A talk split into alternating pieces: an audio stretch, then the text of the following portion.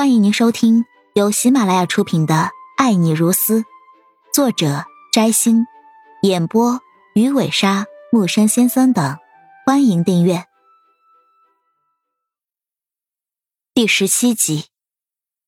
此时，陈存希终于看到了沈小雨脸上的痛苦，他突然明白了一切。那时候，在沈小雨的眼中，他是一个穷小子。沈小雨知道患上了绝症后，不想连累他，不想让他伤心，所以做出一副绝情分手的样子，而且一而再、再而三的做出一些事情，让自己恨他，为的就是不想让他伤心。想到这里，陈存希的心好像被无数利刃不断在挥砍。陈存希突然想起那一晚在酒店遇上沈小雨卖身的时候。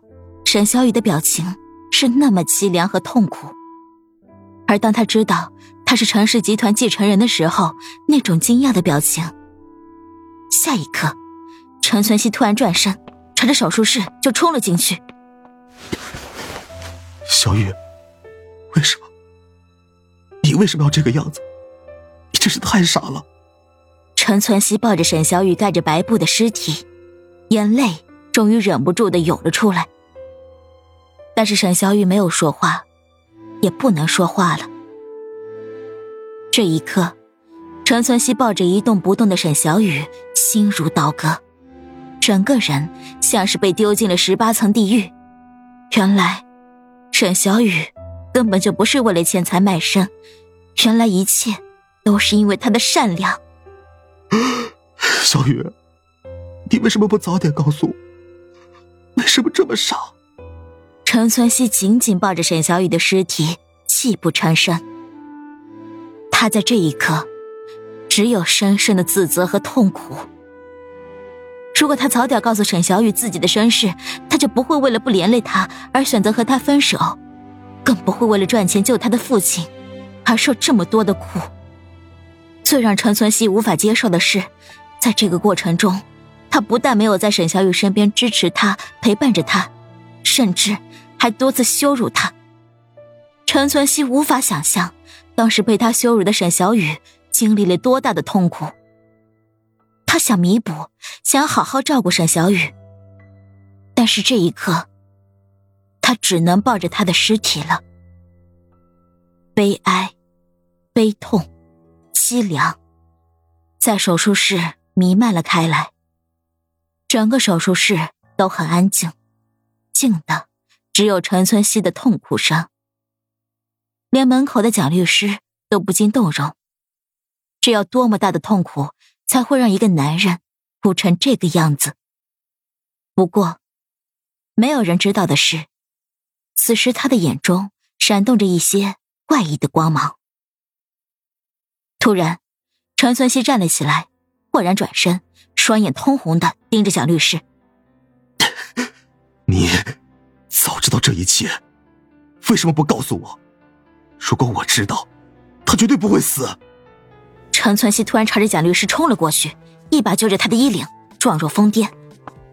面对这样的陈存希，蒋律师简直要吓死了。这是你们之间的事，不关我事。你应该问他，而不是问我。都是你，就是因为你害死了小雨。你为什么要他卖肾？陈存希已经控制不住自己的情绪了，一把将蒋律师按倒在了地上，然后拳头如雨般落下，不断的落在蒋律师的身上。手术室里顿时一片混乱起来，蒋律师突然奋力一推，将疯狂中的陈存希给推开。陈存希被推走，后退过程中突然撞在了手术床上，骤然昏了过去。过了不知道多久。陈存希慢慢醒过来了，他睁开眼睛的时候，发现自己躺在了病床上，人还在这家医院里面。只是此刻，他身边多了一个女人，江宁儿。存希，你终于醒了，脑袋还痛吗？啊？江宁儿关心而又心疼的问道。陈存希看着房间四周，然后想起了之前的事。就要从床上弹起来，但突然，他好像想到了什么，转头直直看着江宁儿，说吧，你为什么会出现在这里？陈存希看着江宁儿，眯了眯眼睛，我，我听你公司的人说你不太对劲儿，所以来找你了，打你电话你也一直不接。江宁儿假装一副什么都不知道、一脸单纯的样子说道。后来有人告诉我你出现在医院，所以我就赶过来了。陈存希没有被江宁儿的表情所蒙骗，而是继续问道：“小雨和他父亲的事，你知不知道？”江宁儿感受到陈存希眼中的四目光芒，知道他已经在怀疑自己了，顿时心里面咯噔一下。但是对于这种情况，他早就有所预料了。